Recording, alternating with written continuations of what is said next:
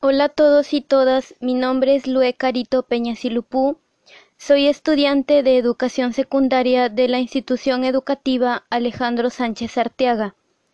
Reciban mi cordial saludo y bienvenida a este primer programa de Aprende para Emprender. Para comenzar, hoy vamos a hablar sobre el tema decisiones responsables en los emprendimientos. Les preguntaré, ¿quién no ha visto los nuevos emprendimientos en la pandemia de la COVID-19? ¿Por qué crees que hay tantos? ¿Cómo influye esto en la economía? ¿Cuál es su importancia?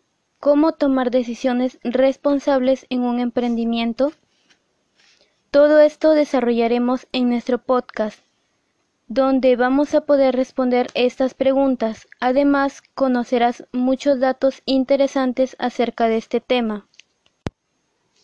Según el Índice de Actividad Emprendedora Temprana TEA desarrollado por el Estudio de Investigación GEM y el ESAN, el Perú se ubica en el tercer lugar a nivel mundial con la mayor cantidad de emprendimientos en fase temprana. Ahora bien, lo cierto es que en nuestro país hay muchas personas creativas dispuestas a dar a conocer sus ideas de negocio. Pero no solo esto los anima a abrir un emprendimiento. La realidad es que como consecuencia de la pandemia muchas personas perdieron su trabajo y se vieron obligados a buscar nuevas formas de ingresos económicos para mantener a su familia y en algunos casos para mantenerse a ellos mismos.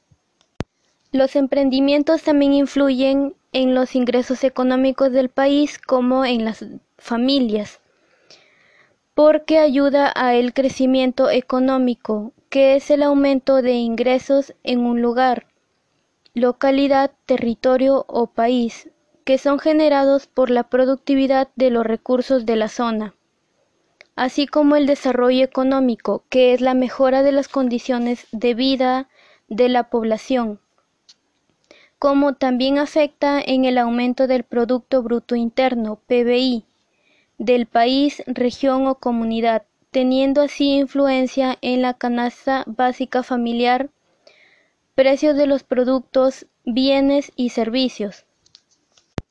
Sin embargo, lo que resulta preocupante son las cifras de empleo informal, que asciende a más del el 70% de la población económicamente activa, donde la concentración de mujeres en la informalidad, según cifras del MIPE, alcanza el 71,5%.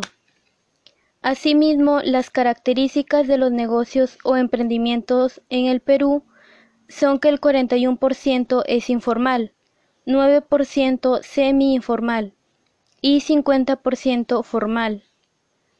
Por otro lado, existen una serie de factores que evitan que más personas puedan iniciar sus propios negocios.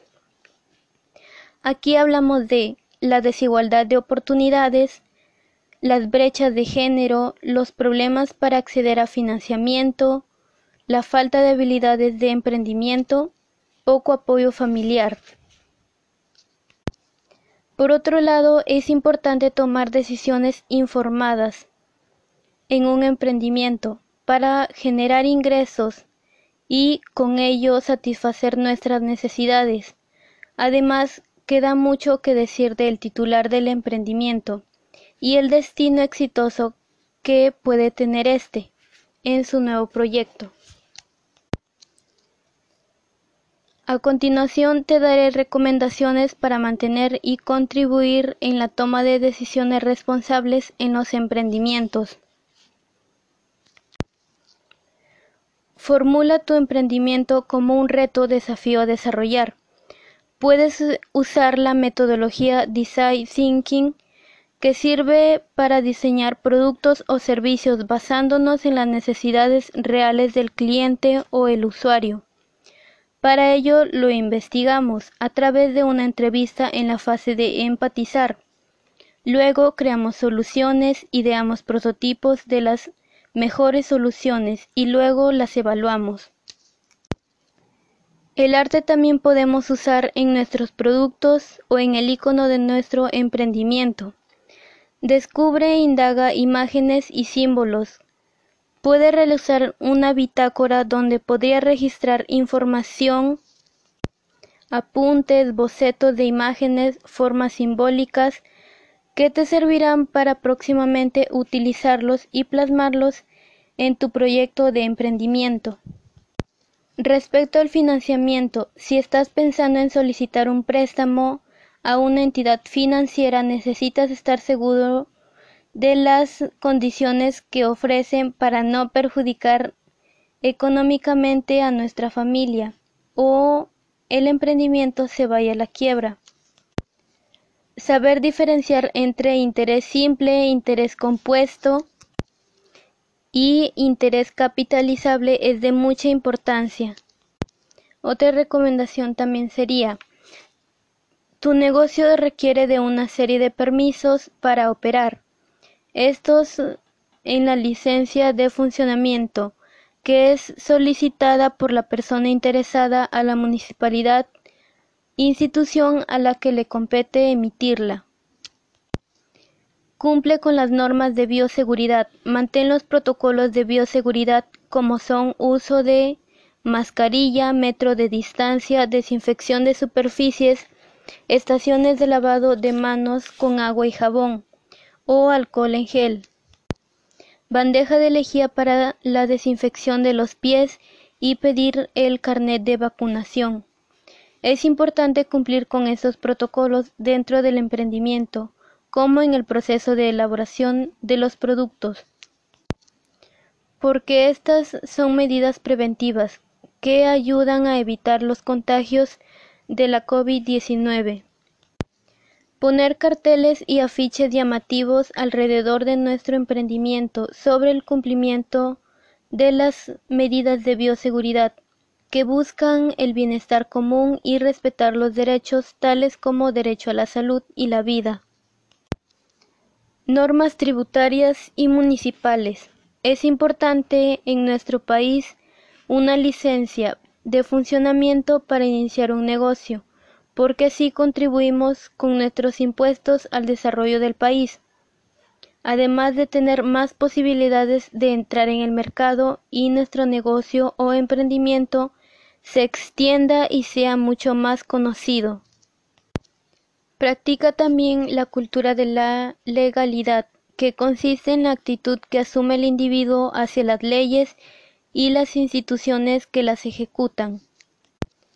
Practica los buenos valores como la ética, moral y honestidad. Así te formarás aún más como buena persona, generando también confianza en las personas de tu alrededor y en tus clientes. Analiza el mercado, lo que está de moda o es de temporada, para innovar en tu rubro y hacerte más conocido. No olvides de las normas morales y jurídicas.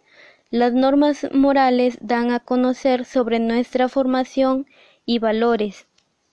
Las normas jurídicas hacen referencia a nuestros derechos y deberes, que también son impuestos por medio de la fuerza del Estado.